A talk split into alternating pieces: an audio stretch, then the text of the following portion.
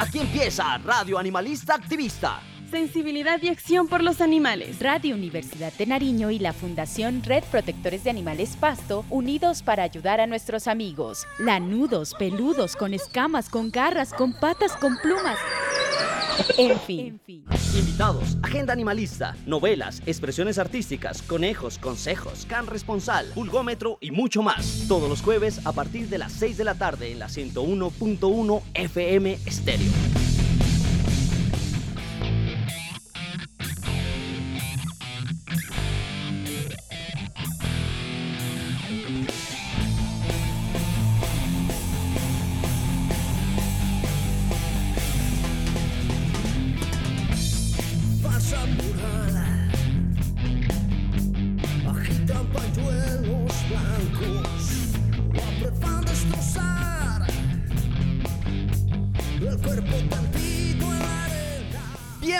A Radio Animalista Activista en la 101.1 FM Estéreo Radio Universidad de Nariño.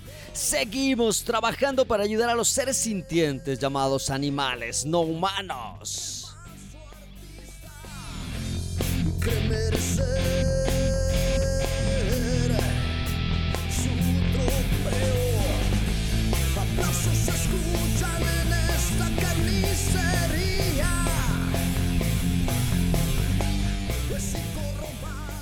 Soy Arturo de la Cruz Escobar, animalista, y doy un abrazo fraterno a las asociaciones, activistas independientes, fundaciones hermanas, médicos veterinarios, funcionarios públicos, abogados, diseñadores, ingenieros, en fin, aquellos que estamos en esta lucha por los animales no humanos. Saludos para aquellos animales que se encuentran en sus casas acompañados de esos humanos responsables mientras están escuchando Radio Animalista Activista.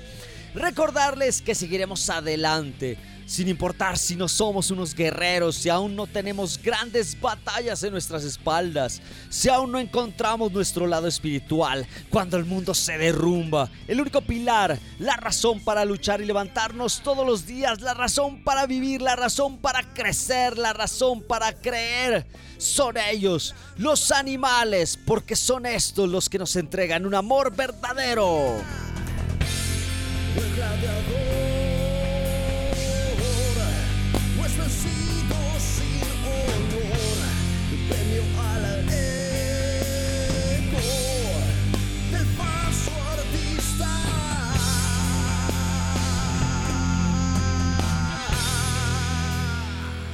La combinación de la sensibilidad del diseño con la base científica contribuye a la creación de artefactos que promuevan la sensibilidad por los animales y el ambiente, mejorando la relación entre humanos y animales en entornos interactivos.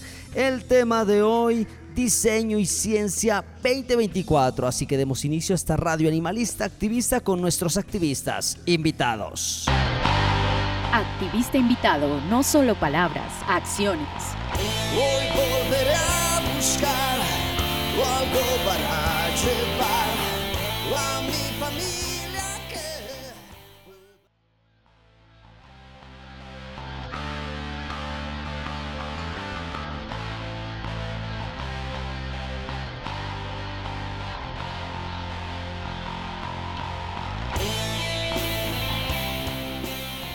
Bienvenidos a Radio Animalista Activista aquí en la 101.1 FM Estéreo, Radio Universidad de Nariño. También nos encuentran a manera de podcast en Google Podcast, Spotify, Radio Public como Radio Animalista Activista. Recuerden que se pueden comunicar con nosotros a nuestro WhatsApp y nuestro MiauSap, el número 57 316 65 35 290. Lo repito, nuestro WhatsApp y nuestro MiauSap, el número 57 316 65 35 290 o a los correos arturo de la cruz animalista gmail.com y radioanimalistaactivista gmail.com. El tema de hoy, diseño y ciencia 2024. Eh, este tema es bastante interesante, eh, poder vincular eh, aspectos de diseño, los elementos comunicacionales que tenemos en diseño y eh, algunos elementos de ciencia, algunos elementos de electrónica para poder eh, desarrollar algún tipo de proyectos transdisciplinares que permita de alguna manera eh, ayudar a los animales, ayudar al ambiente. Vamos a tener hoy dos proyectos, vamos a hablar de esto, algo que está ocurriendo en la Universidad de Nariño, de la cual formo parte. Eh, un saludo para toda la gente, todos los diseñadores que tenemos acá en la ciudad, especialmente los chicos de diseño de la UDENAR y los chicos de diseño de la UNICESMAC. Estos dos trabajos que voy a contar hoy pertenecen a dos tipos de formación, a pregrado, a la formación profesional de diseño y a la formación posgradual, que es la maestría en diseño para la innovación social. Vamos a iniciar con este primer proyecto. Eh, este eh, trabajo es desarrollado en conjunto con Oscar Andrés Trejo, eh, mi calidad de mm, director y asesor de esta tesis, una tesis de pregrado. En este momento ya el compañero Trejo es diseñador gráfico, salió con honores, tesis laureada con este proyecto llamado eh, geart.art, un artefacto interactivo para eh, asistir el RCP. Ese proyecto lo desarrollamos, claro está, eh, cuando el compañero Trejo estaba desarrollando su formación de pregrado acá en la Universidad de Nariño y tuve la posibilidad de mm, tener una, una materia que se llama tecnologías y taller taller de octavo semestre eh, en donde lo desarrollamos en pandemia. Eso fue bastante curioso. Eh, poder trabajar todo el tema de microcontroladores, de Arduino, de sensores, eh, todo a través de un acompañamiento remoto. Y logramos desarrollar una serie de artefactos en donde se junta la parte sensible y comunicacional del diseño más ese aspecto eh, de sensores, electrónica que pertenece a otro tipo de disciplinas mucho más lógicas. Y eh, en ese proyecto, en esa clase como tal, eh, logra dar ese, ese inicio de este tipo de proyectos.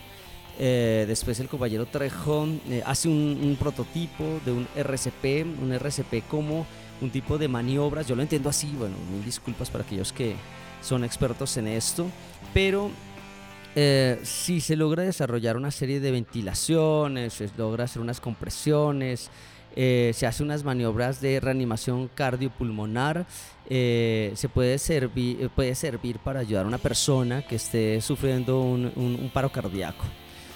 Con esta promesa, con esta idea, se desarrolla un, ejercicio para la clase de los tres ejercicios que se tienen estipulados y eh, bueno, eh, en, esa conversación le digo a Oscar, eh, al compañero Trejo, le digo, bueno, pero esto va como para tesis.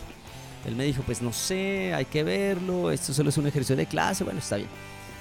Un año después el compañero me busca y dice, ah, profe, tal vez sí, como que eso sí puede servir de proyecto de tesis. Y entonces ahí arranca la formalidad de esto, deja de ser un ejercicio académico para un ejercicio de clase, un ejercicio de taller, para comenzar a trabajar ya en serio, eh, mucho más formal en un proyecto de tesis de grado.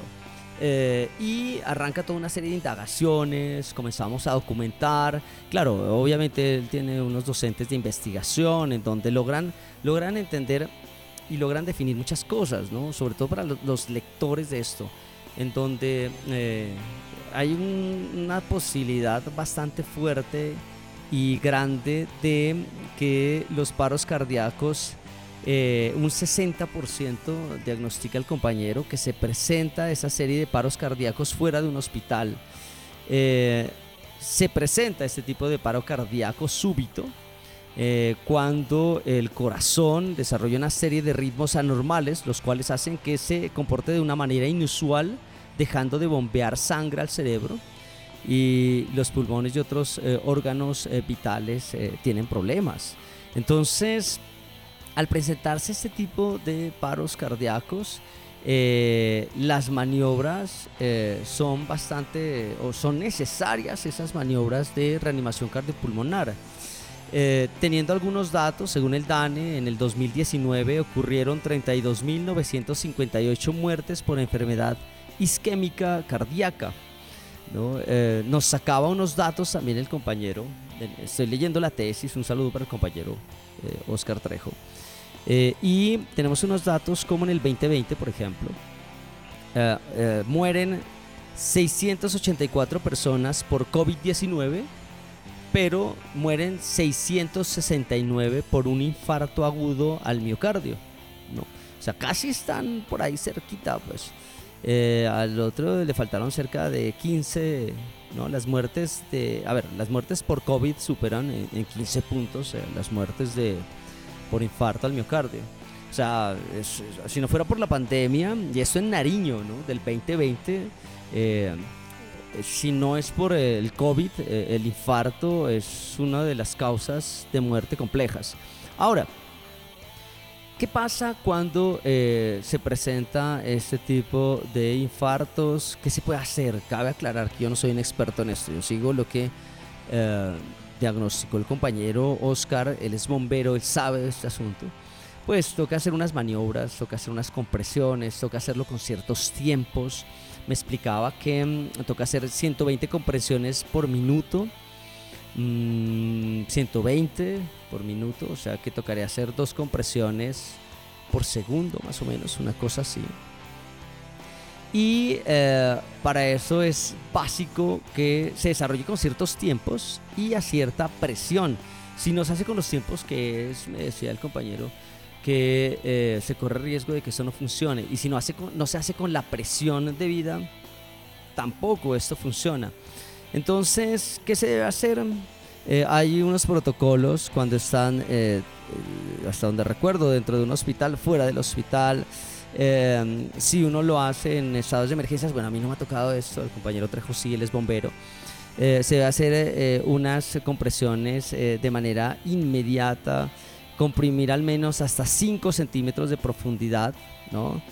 permitiendo de esta manera la expansión torácica. 5 centímetros de profundidad. Eh, ¿Cómo medir esos 5 centímetros de profundidad? ¿Cómo saber que esas 100 o 120 compresiones por minuto están funcionando? Dos, ventilaciones por cada 30 eh, compresiones. Bueno, hay un resto de cosas que se debe tener en cuenta. Eh, ¿Y qué pasa si no se hace bien? ¿Qué pasa si no se hace con los tiempos adecuados? ¿Qué pasa si no se hace con la presión adecuada? ¿Qué implicaciones tiene? cómo se puede realmente eh, eh, salvar vidas. Entonces, eh, arrancamos con una serie de, problemas, con una serie de incertidumbres. ¿Cómo podemos controlar los tiempos? Entonces, por ahí arranca toda una serie de saberes y ya le digo al compañero Oscar Trejo que, bueno, uno en la música, para poder llevar los tiempos, cuando estamos ensayando con distintos mm, músicos, eh, guitarristas, bajistas, em, normalmente uno utiliza un metro. El metro como esa base que nos lleva a los tiempos y que nos permite todos tener, eh, estar todos eh, acompasados, estar todos ahí alineados. un protocolo sencillo y también es visual, Entonces estará sonando un tit, tit, tit, para marcar el tiempo 1 y los demás tiempos, el tiempo 2, 3, 4, si la base, la base es así, de cuatro tiempos. Eh, tiempo 1 se diferencia de alguna manera de los otros cuatro tiempos, pero uno sabe a qué velocidad tiene que ir dependiendo del género, dependiendo de la canción, porque eh, todo depende del estado de ánimo, ¿no? Entonces, es importantísimo eso, es lo primero que diagnostico, porque me decía el compañero Oscar Trejo, decía, no, pues que acá a uno le enseñan con una canción para hacer, llevar los tiempos, pero bueno, es bien sabido que si uno está deprimido, tal vez la canción vaya muy lenta, y si uno está tomado café, así unos cinco cafés, la cosa vaya muy rápida. Entonces por ahí se necesita que esto eh, lleve unos tiempos específicos y unos tiempos eh, que independiente de la situación eh, estén siempre eh, calibrados a, la velocidad que tiene que ir. Por eso es importante ese metro, ese metrónomo, pues, o como se llama esta vaina. Em, eso es lo primero. Para ello necesitamos comunicar de manera efectiva eso. Necesitamos trabajar con tecnologías, que eso es parte de esto. y otro elemento importante es saber la presión necesitábamos medir esos 5 centímetros. Esto se logra con, eh, teníamos que averiguar la manera de trabajar con ello y para eso el compañero Trejo eh, encuentra un sensor de presión, un sensor que se puede vincular a la tecnología de Arduino, una tecnología libre, de hardware libre y de software libre que me permiten a mí conectar ciertas cosas y hacer artefactos. Entonces, por un lado, eh, trabajando con esa tecnología, logramos identificar esas dos cosas, presión y tiempos. La presión lo da eh, un sensor que logramos adquirir. Y el tiempo, eh, obviamente Arduino tiene un timer interno eh, que podemos trabajar. además de el uso de LEDs para que sea visual, ¿no? que van los tiempos y mm, el uso de un buzzer también para que suene. Entonces por ahí va desarrollando el ejemplo de llevar los tiempos y ir sonando. Y con esto se logra eh, de alguna forma controlar los tiempos y cada vez que yo, eh, cada vez que uno hacía eh, la, compresión, se lograba saber si, si va con los tiempos adecuados, aparece un LED de color verde diciendo que los tiempos van bien. si va muy rápido quedan de color rojo, si va muy lento queda color rojo, entonces uno logra ahí como que calibrar los tiempos que nosotros tenemos. Y con respecto a la presión, si es muy fuerte es rojo, si es, si es eh, muy débil está en amarillo, bueno, y verde en el, en el, que es. Entonces se hace un esquema de colores. Eh, y con eso se logra medir que vamos con los tiempos y se logra medir que va con la presión. Claro está, esto es una manera de visualización de datos análogos una visualización de datos en donde mm, estoy trabajando con el tiempo y la presión. Bueno, desarrollamos ese artefacto y el compañero Trejo, bastante juicioso, logra trabajar con eh, retroalimentar esto. Eh, logra diagnosticar de antemano eh, con cerca de unas 60 personas que tienen problemas y que de pronto no están haciendo bien la, técnica.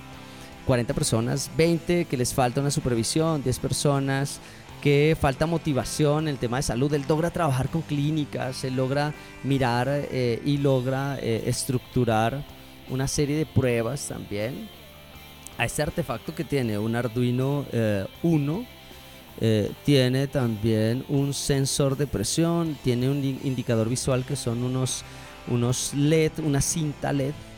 Eh, tiene un buzzer eh, de manera auditiva, tiene unas baterías que alimentan también los elementos necesarios, unas resistencias.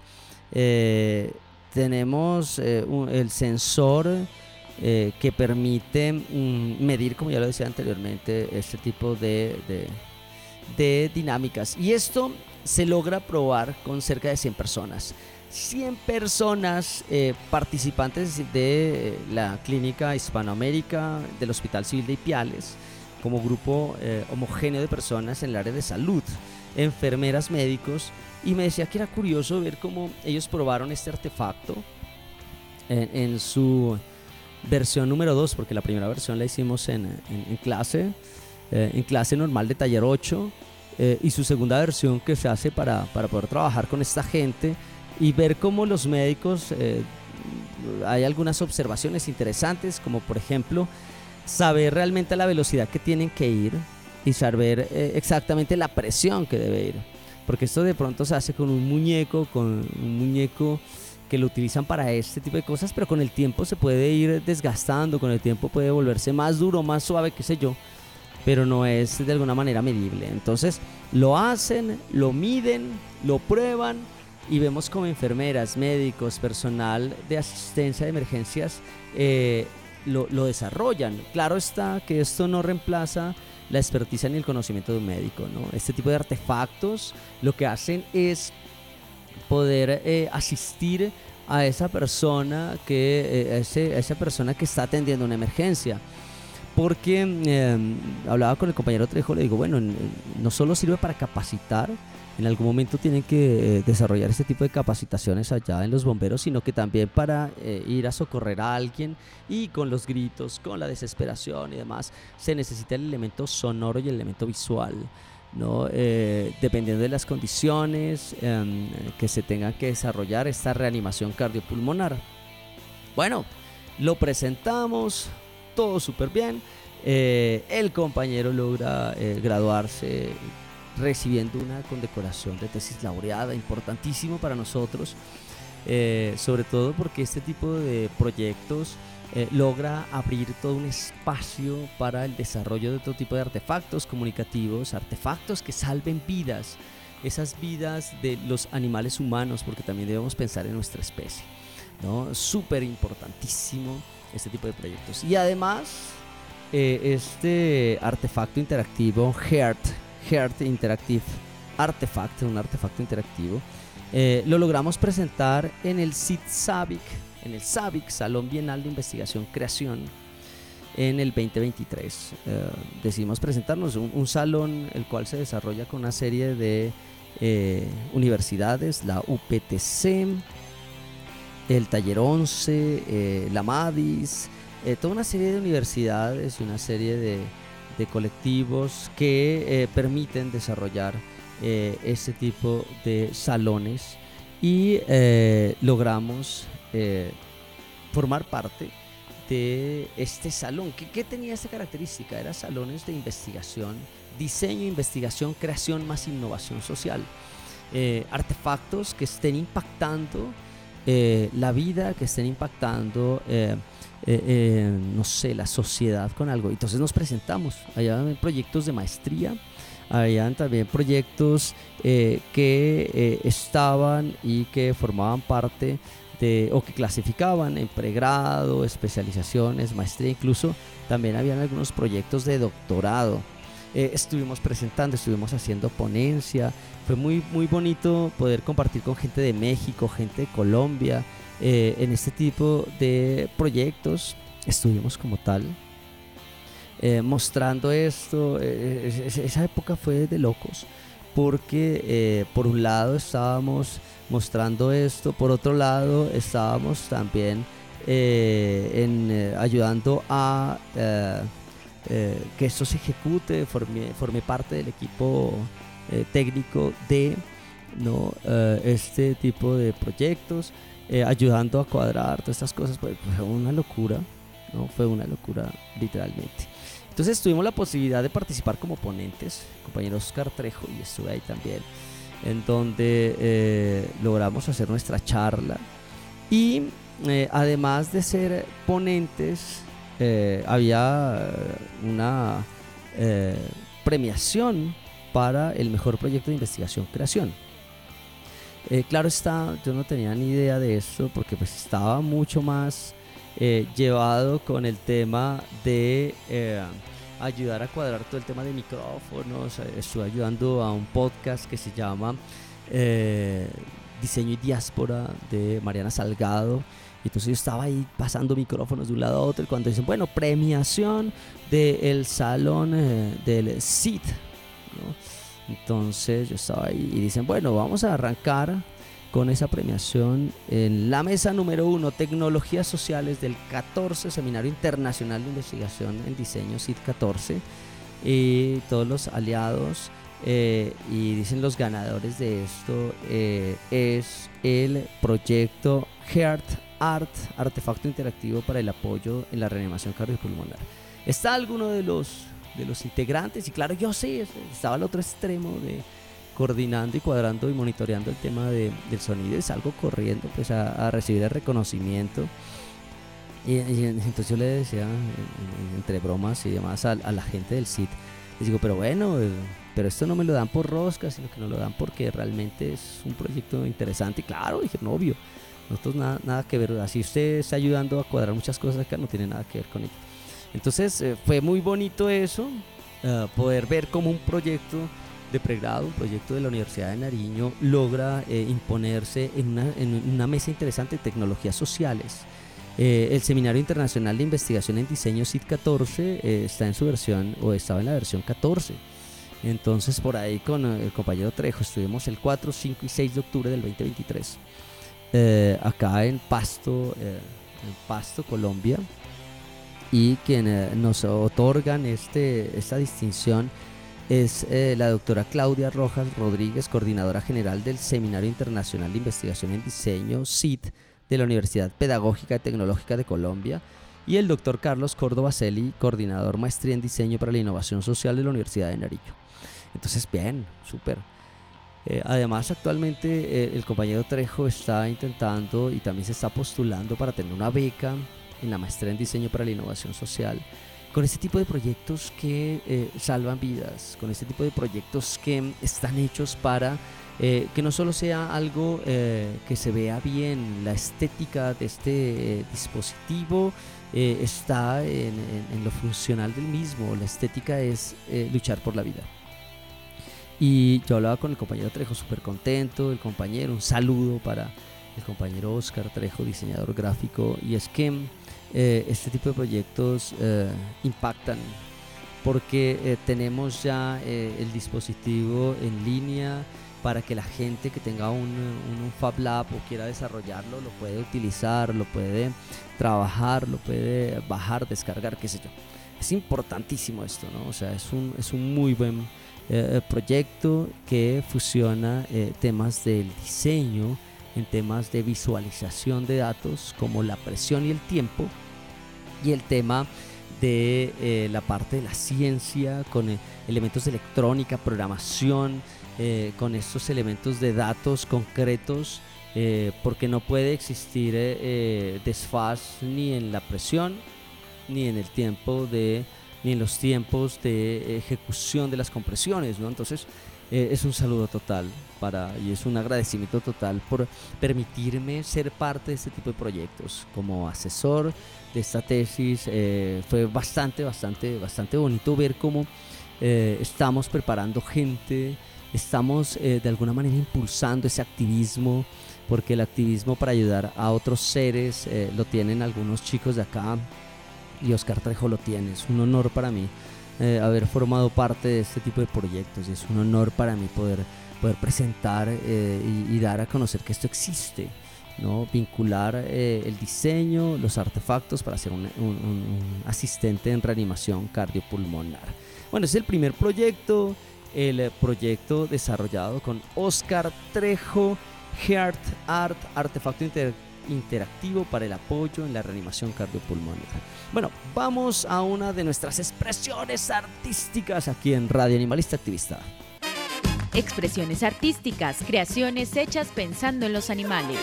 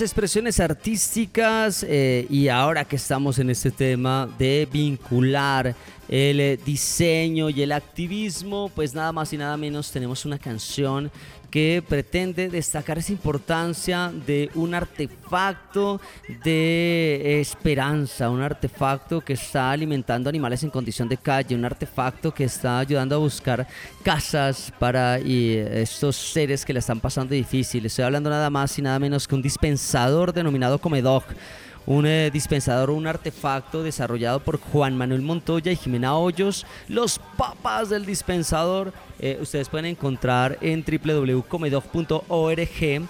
Eh, las especificaciones, los lugares donde están instalados, donde están llegando, los elementos a tener en cuenta, el valor y demás. este comedor los tenemos acá en la ciudad de Pasto, desde el 2015 aproximadamente, ocho años con el dispensador y lo tenemos ubicado en distintos sectores, más de 400, 500 si no estoy mal en toda Colombia.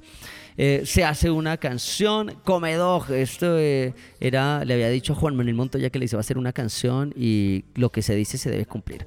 Eh, obviamente el artista Arturo de la Cruz, claro está, la letra en conjunto con nuestro querido Ricardo Ruano Martínez y Arturo de la Cruz, la música Ricardo Ruano Martínez, los arreglos musicales, la producción, la mezcla y masterización, la guitarra.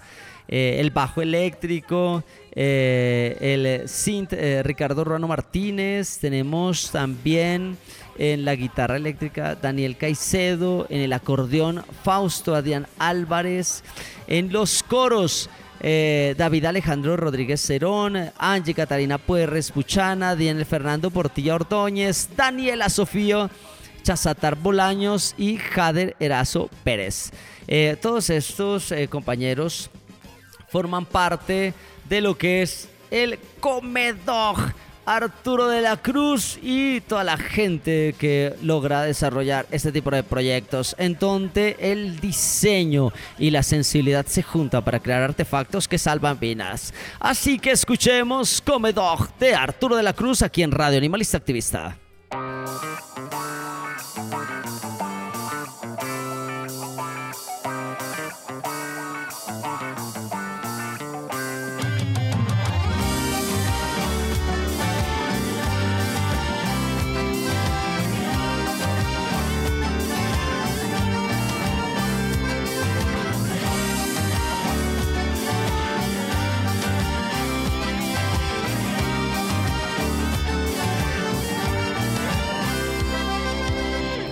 Buscando un sitio donde refugiarme. En las noches frías he pasado mucha hambre. Dura es mi faena, tanto sufrimiento. Hambre, sed, dolor e indiferencia, diario debo vivir.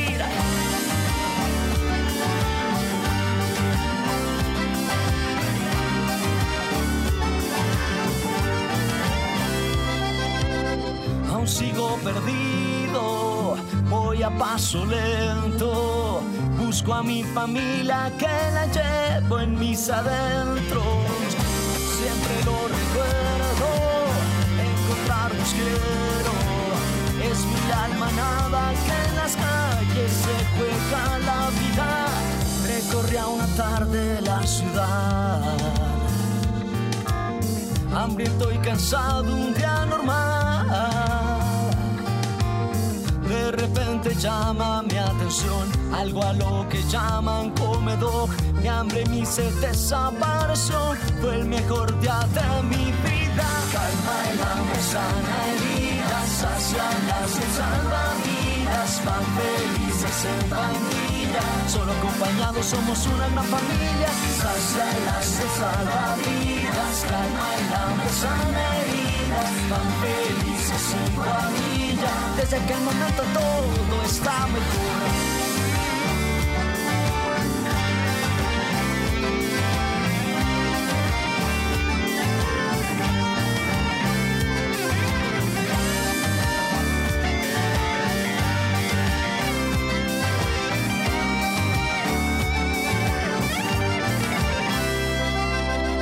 Ya no estamos solos, manos van unidas rescatando y adoptando pan, salvando vidas.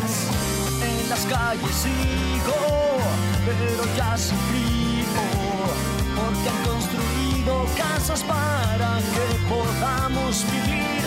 Recorría una tarde la ciudad, hambriento y cansado un día normal de repente llama mi atención algo a lo que llaman comedor. Mi hambre y mi sed desapareció. Fue el mejor día de mi vida. Calma el hambre, sana heridas, hacia las salvavidas. Van felices en pandilla. Solo acompañados somos una gran familia. Hacia las salvavidas. Calma el hambre, sana heridas vidas van felices en cuadrilla, desde que el momento todo está mejor.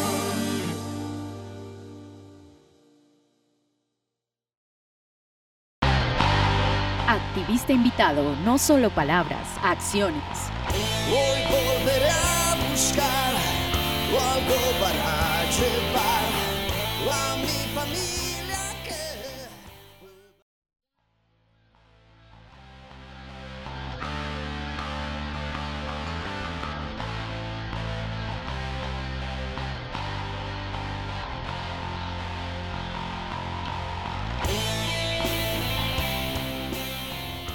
Continuamos en Radio Animalista Activista, aquí en la 101.1 FM Estéreo, Radio Universidad de Nariño. También estamos a manera de podcast, Google Podcast, Spotify, Radio Public como Radio Animalista Activista. Recordarles que eh, estamos eh, con el tema de hoy que es Diseño y Ciencia 2024, artefactos que salvan vidas, artefactos que realizan activismo por los animales y por el ambiente. Ya pasó el tema de HEART, ese artefacto que asiste la reanimación cardiopulmonar del compañero Oscar Trejo en su primera parte. Y ahora vamos por un segundo proyecto. Este proyecto se denomina Guaira Kid, Empoderamiento Tecnológico Ciudadano desde la Gobernanza de Datos, desarrollado por eh, la magíster Carolina Jazmín Rosas Silva, eh, que eh, forma parte de la maestría en diseño para la innovación social. Bueno, ella ya eh, presentó esto, eh, esta vez me tocó de jurado de esta maestría en donde formo parte del comité curricular. Y eh, tenemos la posibilidad muy bonita de conocer proyectos, proyectos que vale la pena contarlos, ¿no? O sea, proyectos que busca de alguna manera eh, ese activismo por los animales, por el ambiente y todo el tiempo voy a estar reportando ese tipo de cosas. Entonces, eh, llegamos a Guaira Kit. ¿Qué se trata Guaira Kit? Este, es un, es un proyecto que se denominan como tecnologías sociales, en donde se habla también de la gobernanza de datos desde las ciencias sociales. eh, lo que busca es proponer la existencia de una relación simbiótica entre la obtención de datos pertinentes eh, por parte de una comunidad y su respectivo empoderamiento expresado en acción social y política. Eh, es muy importante tener datos para poder llevar una lucha en temas animalistas y ambientalistas. Es importante tener ese registro, esa información. Eh, en este caso se da presente a Guaira Kit, un ejemplo de tecnología social aplicada a la gobernanza de datos ambientales.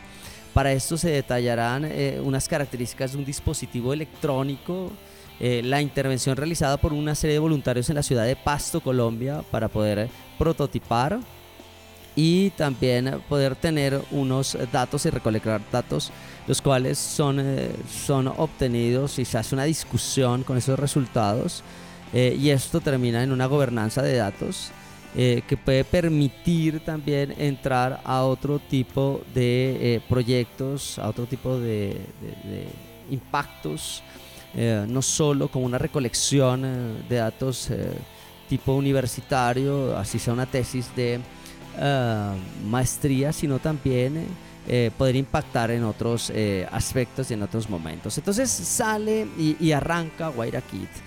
Eh, cómo poder recolectar, analizar datos de contaminación ambiental en la ciudad de Pasto. Es importantísimo eso, porque alguna vez escuchábamos y hablábamos con el director Carlos Córdoba Celic, el, coordinador de la maestría en diseño, y él nos contaba y decía, bueno, en algún momento se sale o se dice que Pasto tiene el, el ambiente más puro o más limpio de Colombia, y la gran pregunta es ¿de dónde? ¿A, son de qué? Pues, ¿quién dijo eso? ¿Dónde están las evidencias? Eh, ¿Cómo poder tener eh, de alguna manera datos certeros de ello? Cómo poder empoderar a la comunidad, cómo poder sacar esta información. Entonces, por ahí arranca todo eh, una serie de, eh, motivaciones, Eh, tener la capacidad de poder tener visión, voz y voluntad para crear cosas, ¿no? Visión para poder prever algún tipo de artefacto. Obviamente eso es en conjunto con el Fab Lab de la Universidad de Nariño Este es en conjunto también con Martín Alejandro, el ingeniero electrónico del, que, formaba parte del Fab Lab. Un saludo para, para Martín. Eh, con eh, obviamente eh, la gente de la maestría y una serie de colectivos de personas que ayudaron a recolectar esos datos con este kit.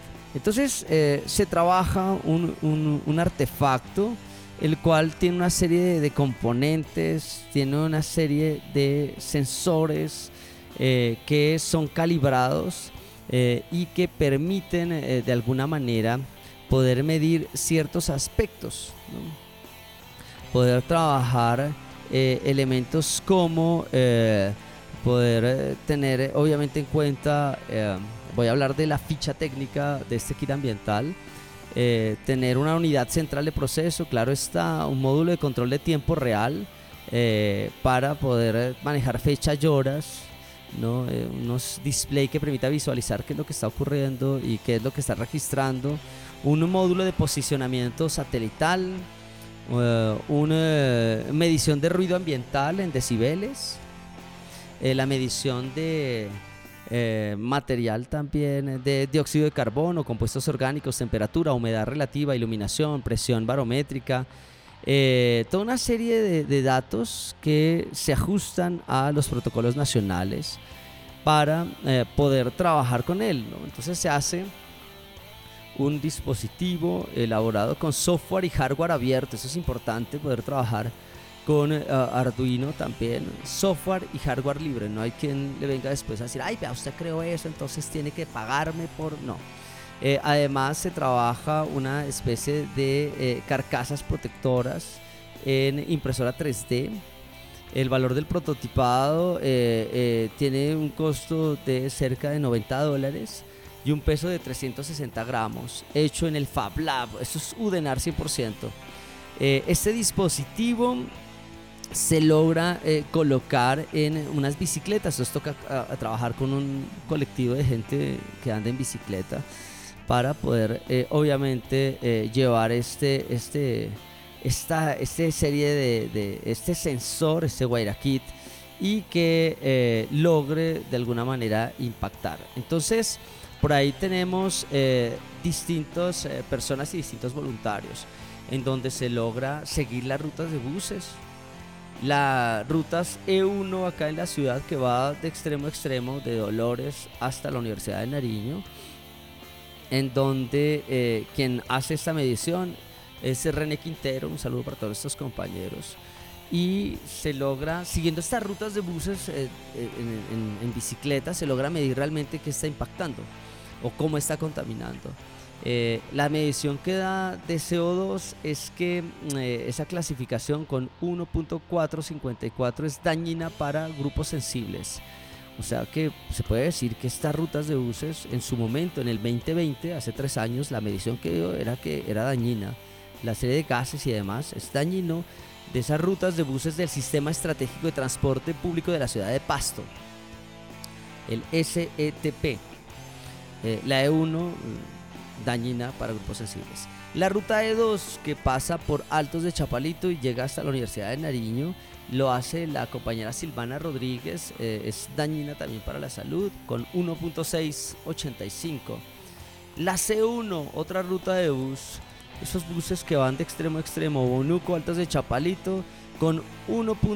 Eh, o con eh, sí, 1790 eh, los datos que ofrece es dañina para la salud por Ana Aguirre y Diana Vázquez la C2 de Altavista a La Paz tiene 2.461 todos los demás estaban en 1.454 1.685 1.790 2.461 Ana Aguirre y Silvana Rodríguez muy dañina eh, la C3, 1831, eh, John Muñoz, Fabio Jaramillo. Todo esto es en el 2020. Dañina para la salud. Eh, la C4 de Jongovita Miraflores, 2314, muy dañina. Ana Aguirre y Silvana Rodríguez. La C5, variante DASA, Universidad de Nariño, 2655, muy dañina. Javier Ibarra, Silvana Rodríguez hacen esas mediciones. Patricia Vela se va detrás de la ruta que va, la C13, desde Santa Mónica hasta Santa Rita, 1565, dañina para la salud.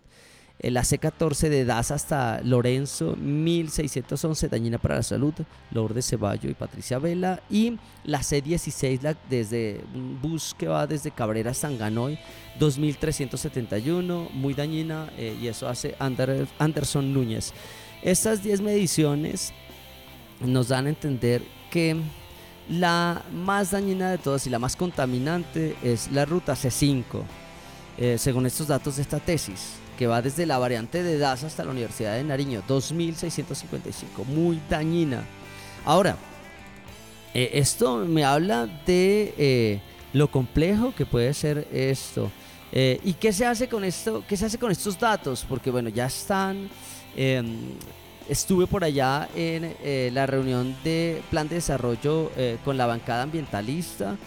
Y por eso hablando con la compañera, eh, una compañera Bravo, eh, la compañera ambientalista, y bueno, descubrimos y hablé con ella, le digo, mire, yo tengo, eh, tenemos un kit allá en la Universidad de Nariño y está bien que nos sentemos a charlar con el coordinador, el doctor Carlos Córdoba Celi, para poder tomar decisiones, qué se puede hacer, ¿no? 15 acciones con 5 voluntarios con 10 criterios. Eh, ¿Qué podemos hacer con esto? Esto fue una tesis, fue en su momento, fue tesis laureada, pues, pero no puede quedarse ahí. Entonces eh, hemos llegado a la decisión, eh, me incluyo porque yo voy a formar parte esta vez para poder recolectar los datos también, de poder recolectar esta información para que logre impactar en el plan de desarrollo municipal y si se puede departamental. Eh, claro está, yo ya hablé de esto en la Secretaría de Gestión Ambiental, ahora tocaría es, estamos ahí, pero con el lado no solo animalista, sino también ambientalista. Eh, se logra pensar en cosas, por ejemplo, eh, algunos decían, bueno, esto es una sistematización de acciones e intervenciones propuestas, porque esto se hace en su momento. ¿Qué se podría hacer? Entonces mucha gente de los que estaban ahí con estos datos decía, no, pues entregar máscaras, ¿no? máscaras con filtro de carbono en horas pico a ciclistas y transeúntes, porque sobre todo en las en, donde la calidad del aire se considera muy dañinas para la salud, claro, un acto no solo simbólico, un acto puntual, entregar mascarillas, puede ser. Una segunda posibilidad, arborización, plantar hileras de árboles eh, especialmente los andenes entre calle 15, 17 y carreras 22 y 27 para que de alguna manera se mm, logre eh, filtrar esto, este tipo de gases. Eh, aumento de ciclorrutas. Con los datos obtenidos, proponer al municipio el estrangulamiento de vías y la creación de ciclorrutas. Entre lo que tiene que ver con las rutas de autobuses C2, C4, C5 y C16. Para hacer que la gente no utilice tanto el bus y que de pronto la frecuencia sea menor y por ahí con el aumento de ciclorrutas podamos andar. Eh, peatonalización, proponer la eh, peatonalización del centro de la ciudad por medio de temporada de cierre de calles continuas al centro y realizar mediciones de control con el dispositivo de manera permanente. Esto ya se hizo.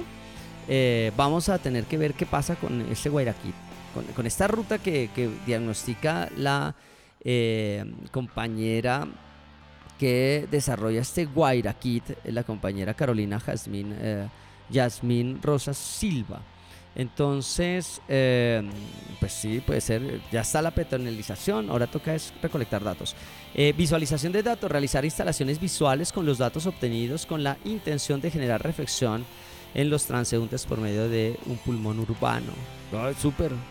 Eh, el, el, arte, que también puede entrar en arte, diseño y ciencia, para poder sensibilizar como estrategia de comunicación es importante y acciones de tutela. Con los datos realizados eh, se puede tener una acción ciudadana para la aplicación del eh, el cumplimiento de las emisiones, eh, de ese control que se hace tecnomecánico y de gases para que realmente se pueda y se desarrolle bien. Entonces todo este tipo de cosas están ahí. ahora, debemos tener una, una capacidad de identificar y de entender que los datos son muy importantes. Esa capacidad de visión es importantísima en temas de gobernanza de datos. Gobernanza es que nosotros podamos administrar esos datos que, podemos recolectar, que podemos utilizarlos para algo, no solo donarlos, no solo regalarlos. Eh, en Facebook nos piden datos, eh, edad, eh, gustos, eh, películas y demás, bueno, hacer una gobernanza propia de datos. Yo, que tengo la capacidad de hacer con, con, datos que puedo recolectar. Capacidad de voz también, ¿no? Esa posibilidad de interactuar activamente con estos datos que vienen. Por eso para mí es importante hablar con la compañera eh, ambientalista Bravo eh, y la citamos acá y decir, bueno, yo tengo esta información, ¿qué podemos hacer con ella? Ya debemos programar las salidas, estamos en ello, a ver, porque eh, esto en manos de, pues en mi caso como animalista yo digo cosas, pero en ambientalistas pues debe ser mucho más, mucho más chévere. la capacidad de voluntad, la posibilidad de llevar estos datos a una acción política para implementar en cambios y lograr cambios en las instituciones. Obviamente sí, ¿no? Porque si yo tengo esta información, no me puedo callar.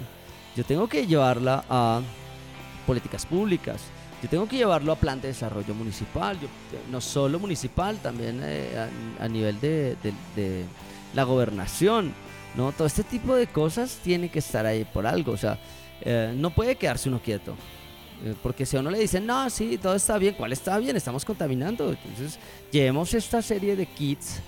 Eh, ahora estamos en la versión 3, ya Martín entregó la 3. Y con esta, este kit, pues nada, de una, juguemos con esto, revisemos los buses que están pasando y apliquemos sanciones, porque algo está ocurriendo con el tecnomecánico. ¿Quién le entregó ese tecnomecánico? Y para que se haga algún tipo de eh, no son veedurías, no sé cómo se denomina el asunto, pero toca ver qué es lo que ocurre, ¿sí me entiende? O sea, eh, para eso puede servir esto, ¿no? Eh, es muy importante tener datos para poder luchar, es muy importante tener esa voz, tener esa, esas ganas de querer hacer. esto forma parte de nuestro quehacer como diseñadores, crear estrategias de comunicación y sobre todo poder vincular, como fue la temática de hoy, el diseño y la ciencia, los artefactos y la ciencia.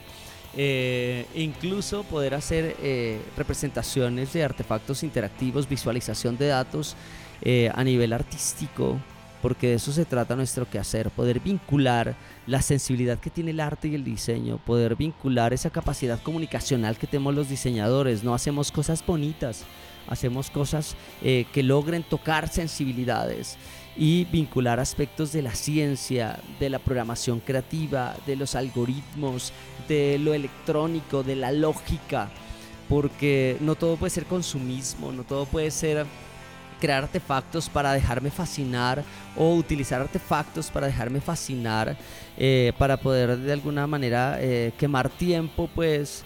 Eh, para de alguna forma que me distraigan, artefactos que me fascinen, sino poder estructurar artefactos que logren salvar vidas, porque si logramos mejorar el ambiente en una ciudad, eh, esa avifauna, esas abejas, esas aves, nosotros como animales humanos podemos respirar algo mejor y por ahí poder tener una calidad de vida sin tanto ruido, sin tanto CO2, sin tanto, tantos contaminantes que pueden estar por ahí dando vueltas y que no tenemos ni la menor idea. Entonces, este tipo de cosas son fundamentales. Uh, Guaira Kid, un abrazo para eh, obviamente la compañera Carolina Jazmín Rosa Silva. Eh, esto lo estuvimos calificando con Adriana Bastidas, Elizabeth Polo y en mi caso Arturo de la Cruz, el director, el doctor Carlos Córdoba Celi.